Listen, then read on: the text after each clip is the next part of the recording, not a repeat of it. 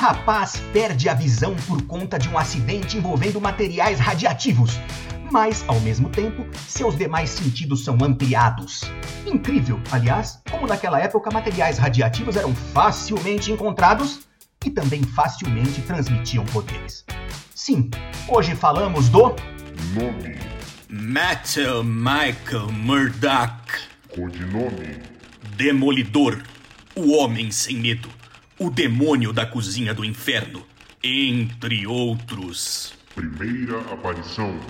Daredevil, número 1, 1964.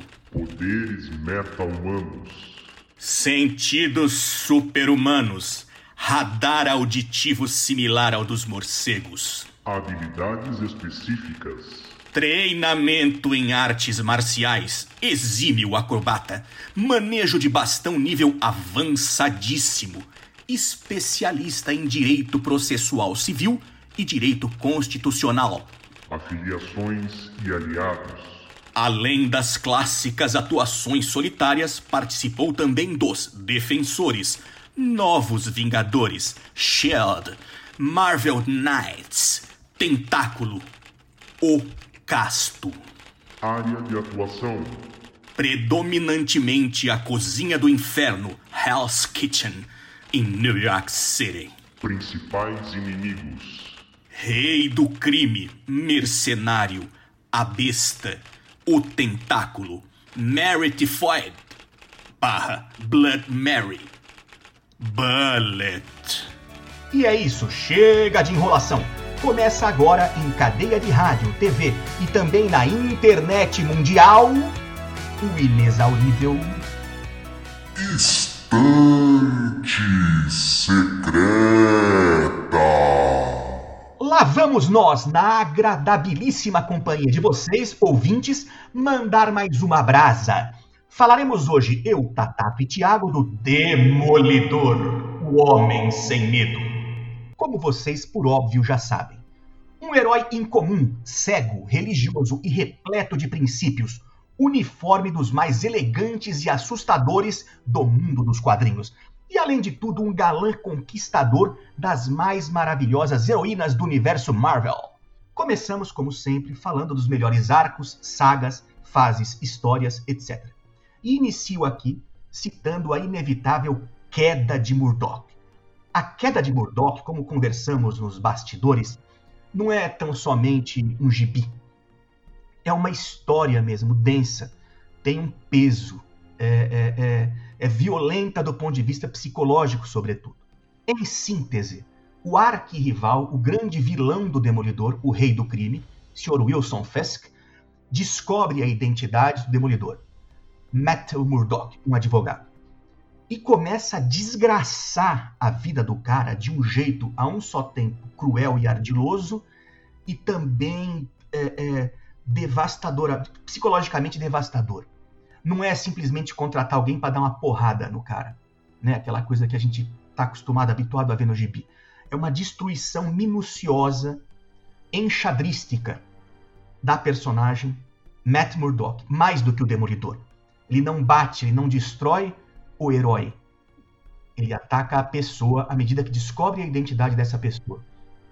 É uma história grandiosa, é um arco grandioso, né? São algumas, se eu não me engano, são quatro ou cinco edições e há um contexto aí que engrandece essa, essa produção.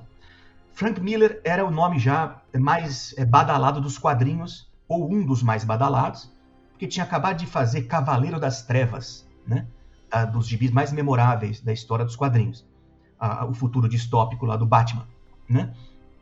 E a revista do Demolidor estava para ser cancelada, ao menos é o que diz o boato. Então ele pegou, assumiu a revista, né?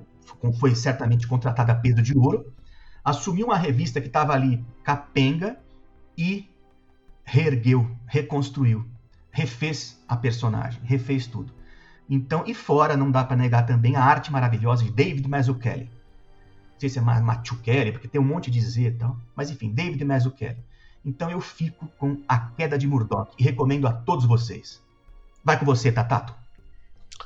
Então, é, assim como o Grazo falou no último episódio do, do Fantasma, eu quero deixar claro que meu nível de conhecimento do, o senhor Matheus Miguel não chega a ser muito profundo. Conheço as principais sagas e tal, acompanhava ali no Super Aventuras Marvel, né? A gente não tinha um ele não tinha um título próprio, né? E muitas vezes não tinha um mês ou outro que ele que não tinha história dele. Mas eu vou citar aqui mais uma excelente recomendação do Thiago, que foi O Diabo da Guarda. Tá? Que é do. A história do Kevin Smith. Uh, os primeiros desenhos são do Joe Quesada e do Jimmy Palmiotti. E, mas vai passando por vários desenhistas, assim, excelentes desenhistas. Mas não vou ficar aqui dando nome de todos. E é um gibi que já nas primeiras páginas você é jogado no problema sem preparação alguma, tá? E a história aborda a chegada de um bebê que gera interesse de algumas pessoas. Algumas não tão bem intencionadas quanto o nosso amigo Ceguinho. Né? Tem. Eu não sei se é, se é. Claro, aproveitar o esquema dele ser católico, é, para ter essa pegada meio a chegada do Messias, né? Meio corrida, mas corrida no, no ponto certo, vamos, vamos dizer assim, que passa por diversos cenários, tem muitos é, personagens, alguns inimigos clássicos, outros inimigos da galeria de, de outros heróis, né? E mas alguns têm uma ponta, outra, mas de suma importância, né? E ele fica meio que guardião dessa criança. Esse lance de Mandalorian com Baby Yoda não é novidade, né? O Demolidor já vinha fazendo isso há algum tempo, é a virada do século isso aí, né? E ele tem um encadernado que vem com vários extras muito bons, tá? Recomendo bastante.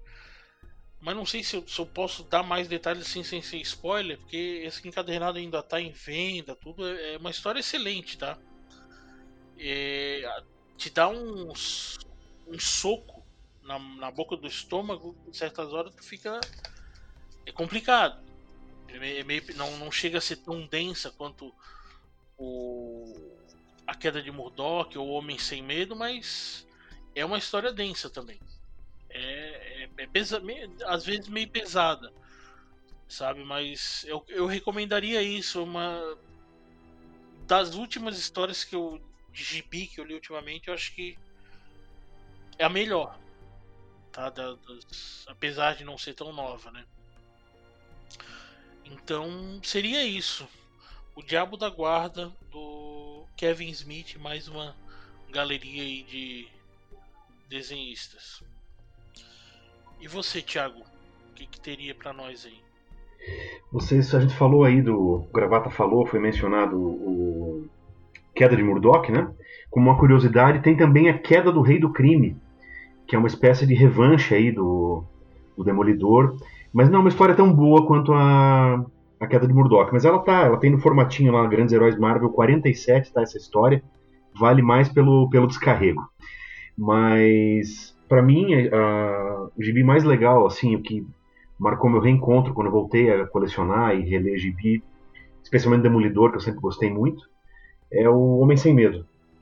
O roteiro do Frank Miller e a arte do John Romita Jr. É uma espécie de ano 1 um do Demolidor, né? Ele reconta a origem, é, conta de novo a, a história de como ele conhece a Electra, que é, que é uma mulher bem importante aí na trajetória dele a amizade dele com, com o Frank Nelson, a faculdade, os caras se formando, enfim, toda a formação, a gênese do personagem ali.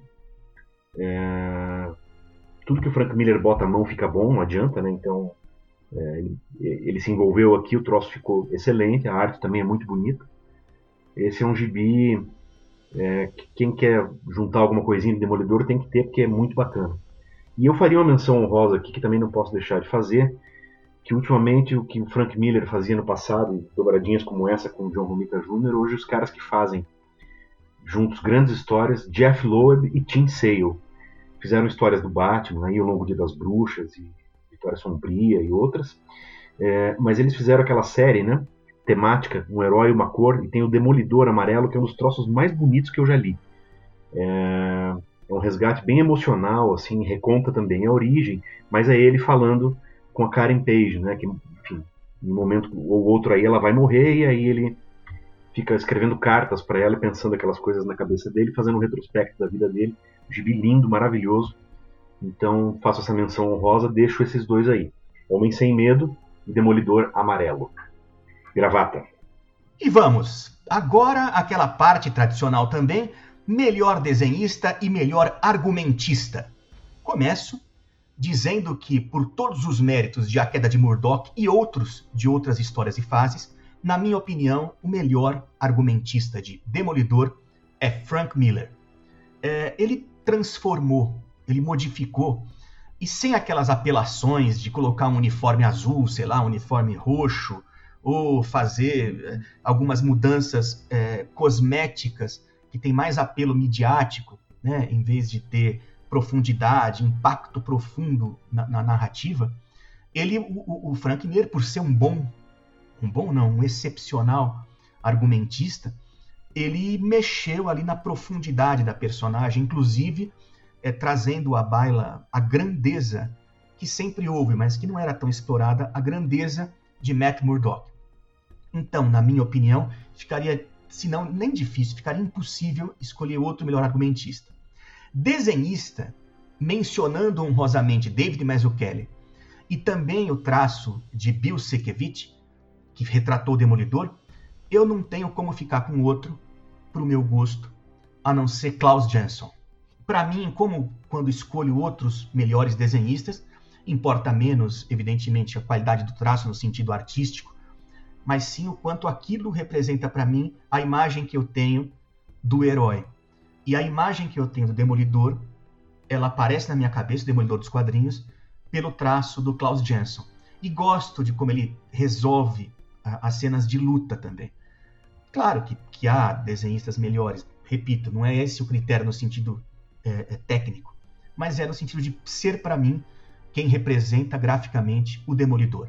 Então, a dupla que eu escolho é Frank Miller e Klaus Jensen.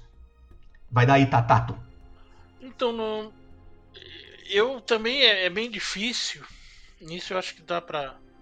Frank Miller. É uma... Vou começar. Frank Miller é, é, unanimidade, né? O roteiro é Frank Miller. Que é aquele que eu já falei, falo do cano do personagem. É ele. Não dá pra. Só uma, um adendo ao que o Thiago falou sobre o Frank Miller. O que ele é de roteirista, bom roteirista nos quadrinhos, no cinema já não, não se repete muito. Né, esse negócio que ele fez uns filmes aí meio bucha, mas vamos só, só um xzinho.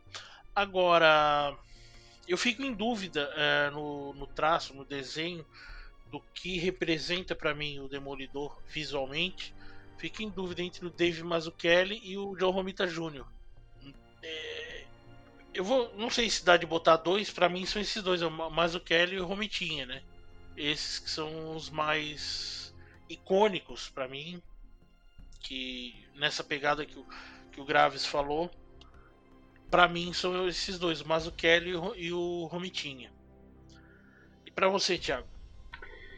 Eu vou ter que votar com o povo, né? Não tem como ser diferente. O Frank Miller é o cara que fez o Demolidor nascer de novo, refundou o personagem ali e realmente as histórias que, com que ele se envolve, até aquelas mais é, de dia a dia, eu estava comentando com vocês ontem que achei um encadernado mais antigo aí da, da Panini com histórias do Frank Miller, mas histórias ali do gibi regular, né? Que é, é uma outra pegada, né? Outro e a arte é muito mais simplificada, aquele troço todo, mas você vê que mesmo ali o cara tem uma um, um jeito de contar a história do Demolidor que realmente engrandece e faz o troço florescer assim de uma, de uma outra forma. Então tem que ser ele, não tem outra não tem outra escolha possível, né? Viável. E a arte, assim, essa arte de se falar assim, eu bater o olho e saber que é o que é o Demolidor, o desenho do Gene Colan, aquele Demolidor antigo, é muito legal, né? É, é a figura clássica né, do, do, do, herói ali. O cara conseguiu fazer, mesmo ele inteiro vermelho daquele jeito, mas o, o traço deixa ele muito vivo, muito interessante. É, seria o clássico, né? Mas eu fico com a mesma escolha do, do Tatato, John Romita Jr. nesse, nesse gibi do Homem Sem Medo. É uma arte sensacional, espetacular. Gravata, vai aí. Opa, então sigamos. Agora, outro momento clássico, pior fase, pior história, momento mais é, vergonhoso, etc. Assim como houve com Wolverine, foi difícil e é difícil encontrar um momento vexatório do Demolidor. Talvez haja alguém catando um piolho em alguma história. Mas, no geral, quase tudo que fizeram dele é, na pior das hipóteses e em casos raros, medíocre. Mas ruim a ponto de ser cafona, como o Homem-Aranha aparecendo com um buguinho, tá, essas coisas, né, que é normal, era normal, sobretudo, nos, nos heróis anteriores. É do jogo, faz parte. Ou ter algum adversário mais patético também, aqueles vergonhosos. Com o Demolidor isso é difícil. Dá para citar, por exemplo, fases é, é, dramáticas, trágicas, catastróficas. Eu acho, acho não, tenho certeza que regularmente, né, não como história de vida, também como história de vida, mas regularmente ele é a personagem que mais se estrepa. Que mais se estrepa. Né, na série lá, que não é ruim, da Netflix, vou falar adiante sobre isso, mostra ele, ele estrepado, sobretudo fisicamente. Mas no gibi, o sujeito que, que perdeu o pai daquela forma trágica, perdeu a visão, não é? é tem a queda do Murdoch, que é um, é um, é um de sadismo ali, né? É, é, é, é, triste de ler, e é difícil você ficar triste lendo um gibi. Então ele é um cara que se fode pra cacete. Mas dizer que ele passou por um momento patético, não. Eu não, não consigo lembrar. Para não mentir, eu cito uma característica da personagem, ou seja, não é uma coisa patética, é uma característica que eu acho meio chato, que é essa coisa de pegar leve. Ele, ele de, de, just, de não chegar a ponto de ser um justiceiro. Não que eu ache certo, mas é quadrinho. Quadrinho você pode fazer, né? Passar um pouco da linha. Eu acho que o Demolidor está sempre com o pé no freio. Por outro lado, esse pé no freio, que é um freio não só moral, ou, ou para além de moral, também religioso, faz parte da construção, então aqui eu estou apenas exercendo a chatice necessária para preencher essa parte aqui do podcast. Portanto, não vejo momentos patéticos, vergonhosos na história quadrinística do Demolidor. Na história audiovisual temos uma ou outra cena. Tatato, vai daí. É, não. Eu fico com, com gravata, é difícil. Tá? Não, não, não vou me, me, me alongar muito me alongar, me prolongar muito, desculpa, aqui, mas não tem uma fase assim que eu, que eu lembro assim no meu parco conhecimento do, do Senhor Sem Medo. É, mas vou citar aqui o começo da, da, da, fase em que ele usou o uniforme que era meio preto, cinza e vermelho, que era, era meio que uma armadura Tá? Eu achava até interessante, mas não sei, alguma. Na, na, na, naquela hora ali eu acho que não cabia, não sei. E as histórias não estavam muito legais. Tá? Mas deixando claro que, que eu não era sido do, dele e tal, mas foi um, um meio bobinho para mim. Foi só isso, não que seja um momento, como o Gravata falou, não, não é patético, não, não, não me agradou muito só. É só isso. E Thiago, pra, pra você, como é que foi aí? É, só pegando esse gancho aí que, que o Gravata falou do, do Demolidor tirar o pé, tem um código moral muito, é, muito claro, aquela coisa toda. Realmente tem passagens ali que o, tem bandido que ele pega, o cara fala, ah, pode. Fica à vontade, eu sei que você não mata ninguém e tal, né? Tira um sarro dele, né? Mas tem um arco ali é, mais recente chamado Fim dos Dias, né, que o Matt Murdock acaba ele morre lá no final, é morto pelo mercenário, mas antes disso ele, ele chega a matar o rei do crime. E ele é filmado fazendo isso, então ele está bem no centro de Nova York ali. Claro que essa é uma historinha, arco fechadinho ali e tal, isso aí depois é modificado, né? Mas ele, isso acaba acontecendo lá numa, numa determinada passagem. Mas o que eu diria que é engraçado e é meio ridículo, assim, nas histórias clássicas lá, é, do, mais do começo, é, para esconder a identidade secreta dele, ele chega a inventar que ele tem um irmão gêmeo, que seria o Mike Murdock, né? E aí ele, ele engana todo mundo dizendo que o Demolidor é o irmão gêmeo dele. Mas vira um troço, assim, vira piada, fica um troço engraçado, né?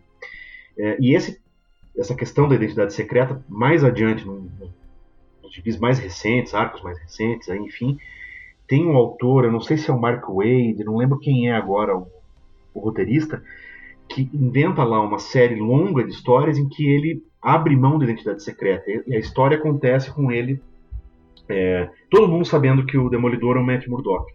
Que é um troço que, porra, não, é difícil funcionar e ficar bom, né? Daí o cara, ele tem que sair de dia é, e ser advogado, então todo mundo sabe que é o Demolidor, aí, porra, os inimigos, aquele troço todo, fica um troço meio, né, eu acho que mais importante de qualquer superpoder e característica pro herói é a identidade secreta, senão o troço não funciona, não adianta. Mas tentaram fazer uma história baseada nisso, depois ele sai de Nova York, caçam a, a, carteira de advogado dele, ele vai para Califórnia, volta. Quando ele volta, o que acontece? Ninguém mais lembra que ele é o Demolidor, convenientemente. Né? Então, é, é, esse negócio da identidade secreta, é, no gibi antigo, que ele finge que tem um irmão, é engraçado, e essa versão mais moderna dele sair a público dizendo que é o, o, o Demolidor, é, eu já acho mais equivocada mesmo. Né? Então, eu ficaria com essas duas. Gravata, você. Então vamos nessa, vamos seguir, vamos seguir. Estou é, aqui acompanhando as notas taquigráficas e a nossa produção acabou de avisar no ponto eletrônico que sim, agora sim, isso aí, acabei de ouvir aqui novamente a orientação. Agora é a hora das. Votações polêmicas. Exatissimamente! Votações polêmicas. Mais uma vez, quem apostou nessa hipótese acertou. Ah, vocês não erram nunca. Vamos começar com o vilão mais casca grossa. E, no caso do Demolidor, fica difícil, né? Sob qualquer aspecto de casca grossa, tirando talvez aquele bullet. Falarei mais adiante. Mas é, é, é difícil fugir, é complicado. Né? Dá para tirar da cartola um ou outro, dá para citar o mercenário, mas com a carga tanto de vilania quanto de, de antagonismo, é o rei do crime digo aqui na minha opinião, porque né, a, gente, a gente só tem verdade absoluta quando vota no colegiado. O monocrático aqui não é aqui, a gente respeita né, o colegiado. Então, minha, meu, meu, meu relatório aqui monocrático é no sentido de que o, o melhor, o mais casca-grossa vilão do Demolidor é o Sr. Wilson Fisk, o rei do crime.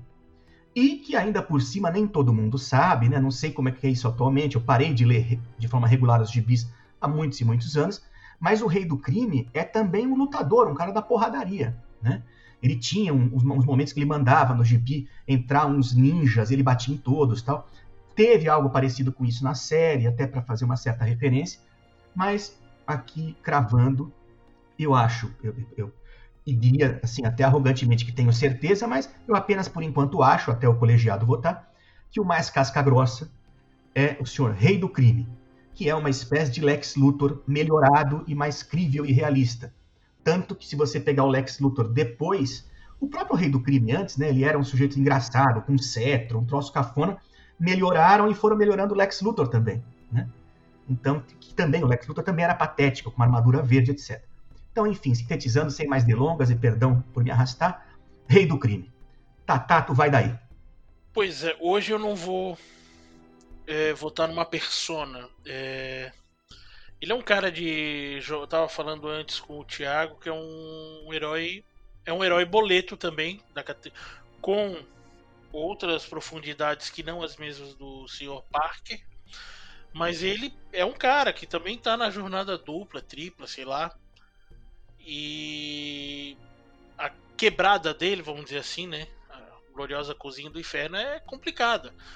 Por isso que, para mim, a criminalidade da periferia, as mazelas do dia a dia, que algumas vezes são a gênese de algum, de algum dos piores, de alguns dos piores vilões, para mim é que é o, o, o maior inimigo, o pior vilão, sabe? Então essa junção da, da, da, do, da marginalidade, de criminalidade da periferia, da, da região dele, da cozinha do inferno, é que é o pior, é o vilão mais casca grossa, na minha opinião. Tá? Com, respeitando todos os vilões, dos personagens que ele tem, mas para mim é a criminalidade ali dia a dia que a polícia não dá conta, que ele também tem que combater. E para você, Thiago? Bem, você falou, né, Tatato, do Diabo da Guarda. Sobretudo por causa do que acontece nessa história, não vamos falar o que é, quem, né, quem não leu ainda e for ler e tal, não vamos estragar a experiência da turma aí. Mas sobre, sobretudo por causa do que acontece nessa história, e também porque o cara é, é um vilão bem indigesto, casca grossa, perigoso, violento, enfim, eu fico aí com o Mercenário, que é um cara dos piores aí que o, que o Demolidor já enfrentou, né? O cara é, é, complicado mesmo. Além de ser muito bom no que ele faz, ele é muito um cara muito psicótico, muito né, vilão muito bem bem construído para aquela coisa mais é, exagerada e, e, gráfica e não, não, ele não é um cara cerebral assim como como o rei do crime, ele é um cara louco, você vê que ele até porque para usar aquela roupa e querer ser discreto, o cara tem que ser meio maluco. Né? Então fico aí com Mercenário. Gravata. É isso aí, é isso aí. O colegiado, todos, alguns poderiam dizer que o, todos os votos foram vencidos, mas como aqui é o estande secreta, todos os votos foram vencedores. Tatato na abstração da criminalidade, Tiago trazendo a baila ao lado sombrio e contraditório do mercenário, e eu como o rei do crime. Então, Demolidor, como eu disse, é um sujeito que passa por alguns apuros.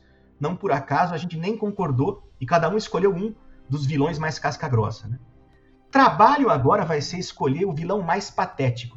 Em princípio, pensei em citar o Bullet, que eu li as histórias, achava engraçado aquele poder dele de sair correndo, que nem se fosse uma bala, mas gigante, o cara grandão. Só que fui rememorar as histórias tinha uma coisa super dramática de um filho dele que ele protegia. Eu acabei ficando com vergonha de cogitar o Bullet como vilão patético. Fiz o que eu não gosto que se faça, mas eu fiz, e fui procurar na internet um vilão patético. Não li a história desse cara, mas ao, ao me deparar com ele, não tem como não escolhê-lo, ou não vi outro jeito a não ser escolhê-lo como mais patético. É um sujeito chamado Matador, um nome que você põe medo, né? Só que ele é um toureiro, né? um toureiro vestido de toureiro, com aquele pano e com a espadinha. E ele não tem poder nenhum. Ia brigar com o demolidor assim, de toureiro. Não contente com isso, apareceu um outro matador, contratado com esse nome também, e também um espanhol, contratado pela filha do Wilson Fisk, mas que não era tão espalhafatoso. Mas esse primeiro, que era um toureiro, toureiro com aquela roupinha de toureiro, se o mercenário não, não, não primava pela descrição, vocês imaginem um toureiro andando por, pela cozinha do inferno. Uma cena completamente normal, né? Corriqueira. E com, com, com direito ao, ao pano lá e a espadinha.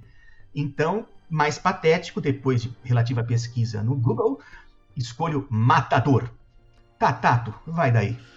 Olha, apesar de saber reconhecer que sim, ele também tem vilões patéticos, nesse caso eu não tenho muita bagagem para opinar, novamente falando, né? Mas deixarei claro aqui a roupa do mercenário. Eu sei, o Thiago já abordou isso aqui antes. Falou que tem um porquê, claro, mas a fantasia dele não desce, não desce. Às vezes tem que ter muita imersão para levar a sério aquilo ali, sabe? Tem que olhar um pouquinho pro lado, nos balões e tal, porque às vezes a roupa dele tira toda a seriedade da parada, né? Claro, a gente tá falando de gibi tudo, mas a fantasia do mercenário, tá? Lembrando, ele é um vilão foda, mas a fantasia dele, pô, não dá. Desculpa, mas. Né? Vai daí, Thiago. Então, é, naquelas histórias clássicas que a gente falou agora há pouco, também tem alguns vilões, estilo aqueles vilões é, do começo do Homem-Aranha, engraçados, assim, mistura com bicho, aquele troço todo. É, mas tem um cara que aparece em várias épocas, em, em vários. que não é um, um, grande vilão das histórias do Demolidor, mas é um cara que sempre aparece, que é o Tucão, que é um bandidinho, batedor de carteira, peixe pequeno ali da cozinha do inferno, mas que volta e meia tá no meio de uma confusão e o Demolidor pega ele, tem que extrair uma informação dele, aquele negócio. Tem uma história engraçada que ele começa, né, ele tá se fingindo de cego, né, o Tucão, esse, esse, esse bandido E, e é engraçado, porque tá ele fingindo de cego e tá o Demolidor cego achando ele no meio da cozinha do inferno, sabendo que era ele, né? Que ele precisava de uma informação qualquer lá. E é engraçada a relação dos dois, porque o Tucão nunca consegue progredir na carreira de criminoso, né? Tá sempre por ali batendo uma carteira, fazendo um servicinho sujo aqui, outro ali.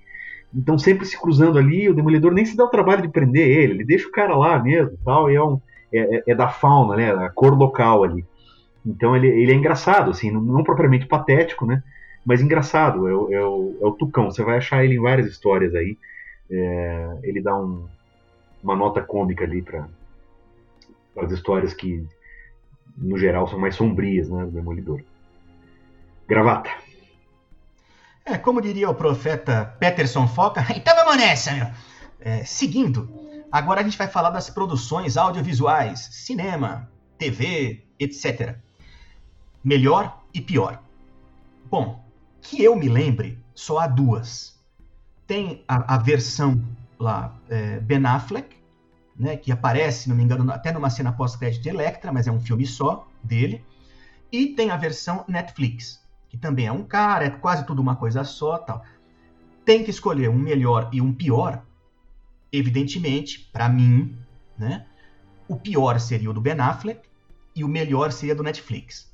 Porém, e na verdade poréns, porque são dois poréns, é preciso que eu explique esse voto. Em primeiro lugar, na minha opinião novamente, é injusto dizer que o filme do Ben Affleck seja ruim. Ele só, na minha opinião, não chega à altitude que chegou em, pelo menos na primeira parte da primeira e na segunda temporada, o Demolidor da Netflix, mas não é um filme ruim. Tem uma cena muito patética de quando ele conhece Electra, e tem uma briguinha ali que eles fazem no parquinho, que é uma luta, mas ao mesmo tempo uma brincadeira, mas que é uma luta, e num parque, naqueles playgrounds de, de bairro, aquela, aquela coisa, que é das, dos momentos mais toscos que eu acho da história dos heróis. Mas falamos de uma época em que, por exemplo, o Hulk, acho que no mesmo ano até, enfrentou um poodle gigante, né? Então, pode ser que essa seria um momento é, clássico, que se supunha clássico, então, do, do dos filmes da época, de herói. Mas é, é importante deixar um registro, e eu quero gastar aqui meu tempo, vamos dizer assim, defendendo esse filme, né? Por várias características, porque é um filme, na minha opinião, repito, legal, e também porque foi o filme que instituiu na Marvel a tradição da cena pós-créditos. A gente começou hoje, é, pessoal que gosta de filme da Marvel fica ali no cinema se arrastando até o cara começa a limpar, falei, você não vai sair? Não, vai passar algum negócio aqui. Isso começou com o Demolidor. No filme dele, a cena pós-créditos é com um mercenário no hospital. E eu fui saber disso porque uma amiga contou. Eu já tinha visto no cinema, não ia ver de novo. E demorou, não era fácil que nem hoje de procurar essas coisas. Então aí eu comprei o DVD e vi. Ele tá no hospital, tá um zunido, uma coisa assim que incomoda, ele tá todo quebrado, ele consegue mexer um dedinho assim, acha um clipe, uma agulha, não sei, dá um petelequinho e acerta uma mosca, prende na porta assim, e acaba, né? Uma cena é, é, que não tem qualquer tipo de vínculo com nada, mostra só que ele está vivo, mas não tem, não dá um gancho para uma nova coisa tal. Mas é a primeira cena pós-créditos que deu origem à série na Marvel. Tatato, sua vez. Pois é, é eu tô nessa mesma onda, gravata. Porque eu gosto muito do, do, desse filme do Ben Affleck é, mais ainda da versão do, do diretor, tá? que tem uma, a relevância maior, o, a investigação, a parte dele como advogado também tem relevância maior, e o Ben Urich também é mais relevante na, na trama. A forma como ele vai descobrindo as coisas, como ele vai progredindo, é outra, é, é quase que uma outra história. Então, para mim, a melhor é a a versão do diretor, tá? De Demolidor desse filme. E a pior, mas esse texto todo já que o Graves falou, é a versão de cinema do mesmo filme, tá? O a série tá ali no meio. Tem coisas boas, tem coisas ruins, mas é medíocre para hoje, na época eu fiquei, ah, tá, hoje para mim é medíocre a série. Tá? O filme não é de todo ruim, a versão de, de cinema, e por isso eu deixo como pior. Melhor, mesmo filme, versão do, do diretor. Tiago. Então, faz muito tempo que eu vi o filme. É, deve ter sido ali próximo da época que, que saiu e tal. Não, não, não, nunca mais vi novamente. Assim, como eu estava comentando antes da gente gravar, eu até achei um dia para vender no sebo, acabei não pegando, enfim. E, e, era justamente como eu te falei, o DVD, o, o Blu-ray com a versão do, do diretor. E até, até, voltar nesse sebo, ver se ainda está lá. É, mas, assim, a lembrança que eu tenho do filme é, o filme ok, realmente não era. Que também o pessoal gosta muito de falar mal desse filme na internet. Né? Você vai ver lá, porra, todo mundo xinga, e as pessoas lamentam que não tenha, é, não, não tenha sido feito um novo filme do Demolidor aí. Parece que tem aí um, uns rumores que talvez venha, né? Vamos ver. Mas a lembrança que eu tenho não é do filme ser tão ruim assim, não. Preciso ver de novo, né? Pra, pra confirmar isso. Agora, andei reassistindo a série da Netflix, é, que eu lembro ter visto um pouco na, na, época do lançamento também. É aquele negócio de não conseguir acompanhar, né? Mas fui reassistir esses dias. E é bem feita, é legal. Embora um pouco arrastadona, assim, né? Mas, sobretudo, ali a construção do personagem do Wilson Fisk é muito boa. Mas tem aquilo que o Gravata falou, né? O Demolidor apanha demais, aí se cura meio rápido demais também aquelas coisas de conveniência, né? É, mas enfim, como a gente só tem essas duas opções, né? Eu nem saberia dizer qual a melhor, qual a pior, mas como eu estou assistindo a, a série de novo e estou me, me reaclimatando a ela ali, são acho que três temporadas, é bastante coisa até para rever. É, fico aí com a série porque é sobre o que eu posso falar. O filme eu preciso ver de novo. Então vou boto na série como a melhor e não vou dizer que tem uma pior, né? Vamos, vamos ver o filme de novo e mais para frente a gente se, se pronuncia. Gravata, você. Vamos que vamos, né? Vamos que vamos, porque agora é aquela hora polêmica. Essa sim é a votação que costuma dar um certo bafafá, que é a porradaria, o sapé caiaiá, o sacode nervoso, o teretetê violento, o diálogo por meio de socos e, socos e pontapés, luta franca, vamos que vamos, deixa que eu chuto o perereco sem pé no breque. Demolidor versus Gavião Arqueiro. Quem leva melhor? Não vale bastão retrátil, não vale é, é, é, arco e flecha, porradaria. Começo dizendo que não é fácil e que é preciso contextualizar. Se pegar o Gavião Arqueiro de 1967, o Demolidor, acho que já tinha, né, de 66, 1967, na porradaria, duraria um segundo, Demolidor ganharia. Só que as duas personagens, os dois heróis, eles foram se transformando ao longo do tempo. A gente descobriu, por exemplo, que o Demolidor teve é, formação ninja, né? etc, etc. Por outro lado, o Gavião Arqueiro foi ganhando, mas não vou dizer poder porque ele não tem poder, mas ele foi ganhando é, é, habilidade, força, traquejo, capacidade de luta. Então, até pelo menos a última vez que eu vi, e considerando filmes e seriados, eu hoje voto no Gavião Arqueiro como vencedor dessa porradaria. Eu acho que no, na habilidade, nos talentos, por mais que o Demolidor tenha aquele senso, dá quase que um empate. Né? Dá quase que um empate. Dá para fazer um comparativo aqui, lembrando que o Demolidor com a Electra meio que empatam, e o Gavião Arqueiro, desculpa, o Demolidor com a Electra e com a Viúva Negra meio que empatam, ele se dava esse negócio de lutinha, de amor, etc. Mas o Gavião Arqueiro com a Viúva Negra também meio que empata, com vantagem para o Gavião Arqueiro, tirando uma outra solidez da, da Viúva Negra. Somando-se a tudo isso e chegando, é, considerando todos esses fatores e, e chegando à, à conclusão que eu cheguei, desculpa, cheguei à conclusão da seguinte forma: eu acho que em dado momento, mesmo aqui fazendo o enunciado que é sem pé no breque, não dá para falar isso pro Demolidor. É assim como o Superman. Eles têm um pé no break. Então, coisa que o Gavião Arqueiro não tem. Então eu acho que esse vai, seria o diferencial. Em algum momento o Gavião Arqueiro usaria um subterfúgio. Os dois são malacos, os dois são da rua. Né? Tiago lembrou, é, numa conversa nossa antes de gravar, que o Gavião Arqueiro até preso foi. Então eu acho que esse seria o diferencial. Gavião Arqueiro, por pontos. Né? Os dois sairiam de lá quebradaços mas porque ele vai, numa hora ele ia usar um, um, um artifício que o Demolidor não usaria. Só por isso. Tatato, sua vez. Olha, eu acho, assim, eu vou deixar minha a preferência, né? Eu sou meio fã do, do, do Gavião, mas eu acho sim que o Gavião ganha, mas assim, vou repetir algo da, da última, que ele ganha, mas por muito pouco, tá? E vai precisar ligar para alguém para recolher o para ajudá-lo a ir para casa e, e, cuidar dele por alguns dias. Tá? Não, não vai ser fácil não. Aí o Gravata já enumerou diversos pontos, mas Gavião por muito pouco e vai sair quebradaço. E Thiago, o que, que você acha?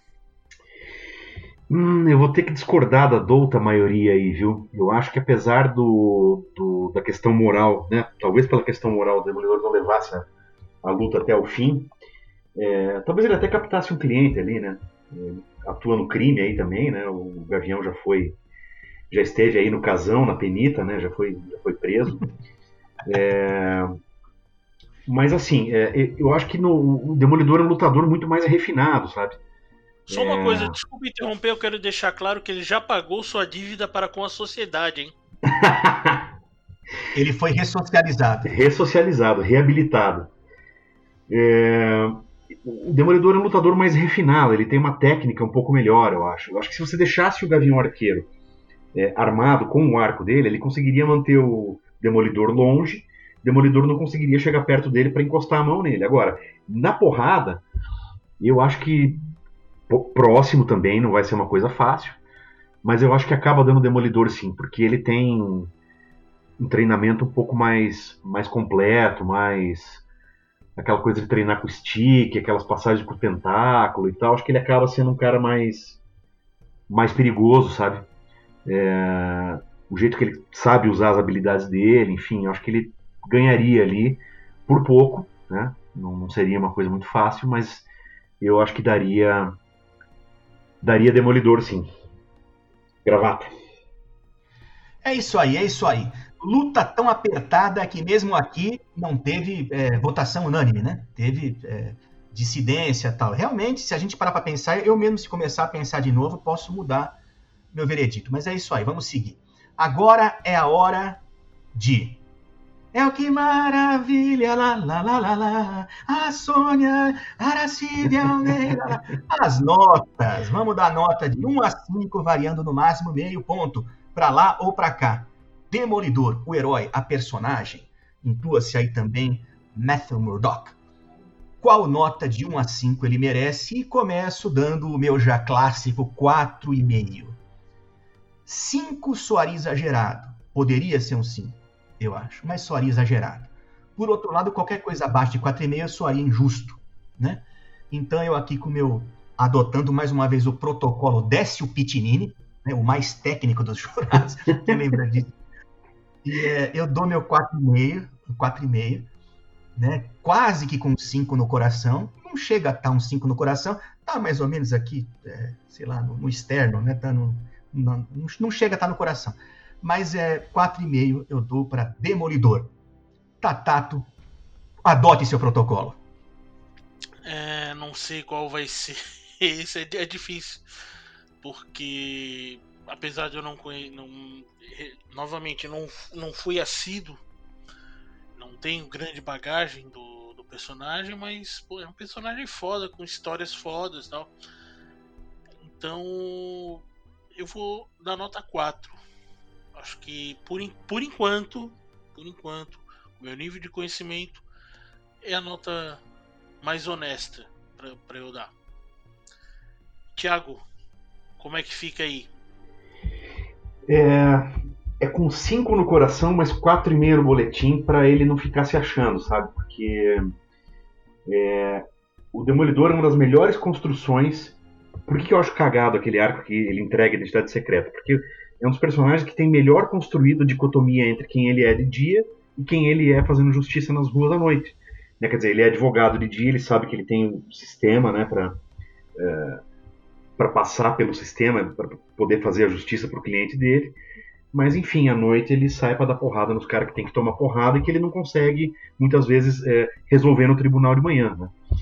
É, isso é muito, muito bem feito. É, personagem que é, é herói boleto, mas é bem mais maduro, é bem mais profundo, bem mais sombrio, mas não é sombrio daquele jeito cafona que a gente às vezes falava, né, das coisas do Batman, da DC, né, é, é de uma outra maneira, de uma maneira mais rica, mais as histórias são mais mais profundas mesmo, né?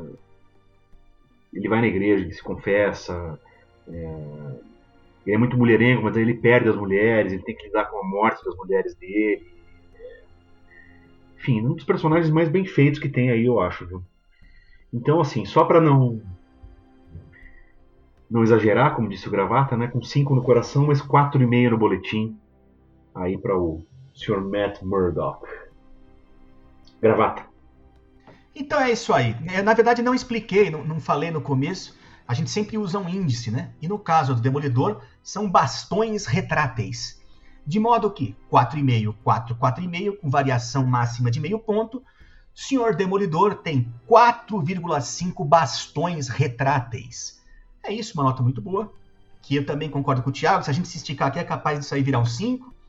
Mas enfim, é, chegou a hora que tem que chegar para que haja também um novo episódio.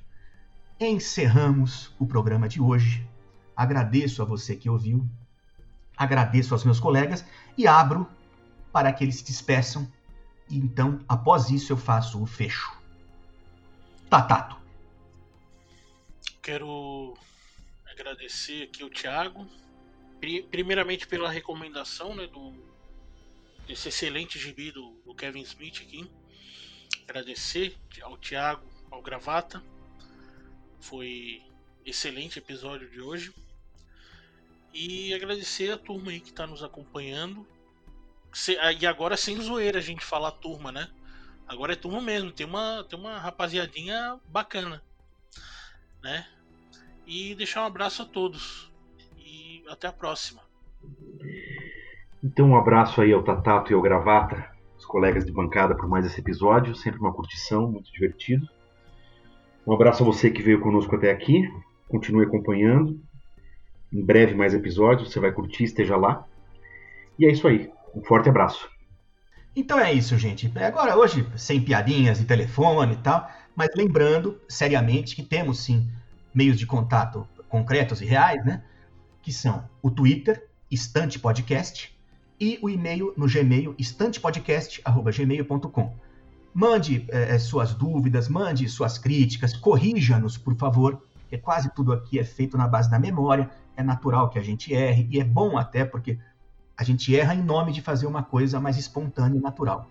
Mas sim, a gente gosta de saber se falou bobagem. Corrijam-nos, por favor. E claro, se quiser mandar elogio, também a gente não reclama. Mas é isso aí. Não sabemos ainda de quem falaremos no próximo episódio, mas temos certeza que será foda como esse. Muito obrigado pela audiência, mais uma vez obrigado, pessoal da bancada. E se encerra agora mais um. Peraí, peraí, só uma coisa, peraí, só uma, só uma, só uma coisa. É vocês sabem que a gente tem áudio pós-crédito, né? É, no último do Fantasma teve, vocês não ouviram. Será que vai ter nesse também? E claro, eu quero deixar aqui né, nossos contatos, nossos contatos pessoais, né? O meu não vou passar, quem tem, né, são quem eu quero que tenha, são as pessoas que eu quero que tenha, mas você pode mandar para o Instante Podcast que eu atendo, respondo e tal. Tiago, seus contatos, se você quer que tenha um contato.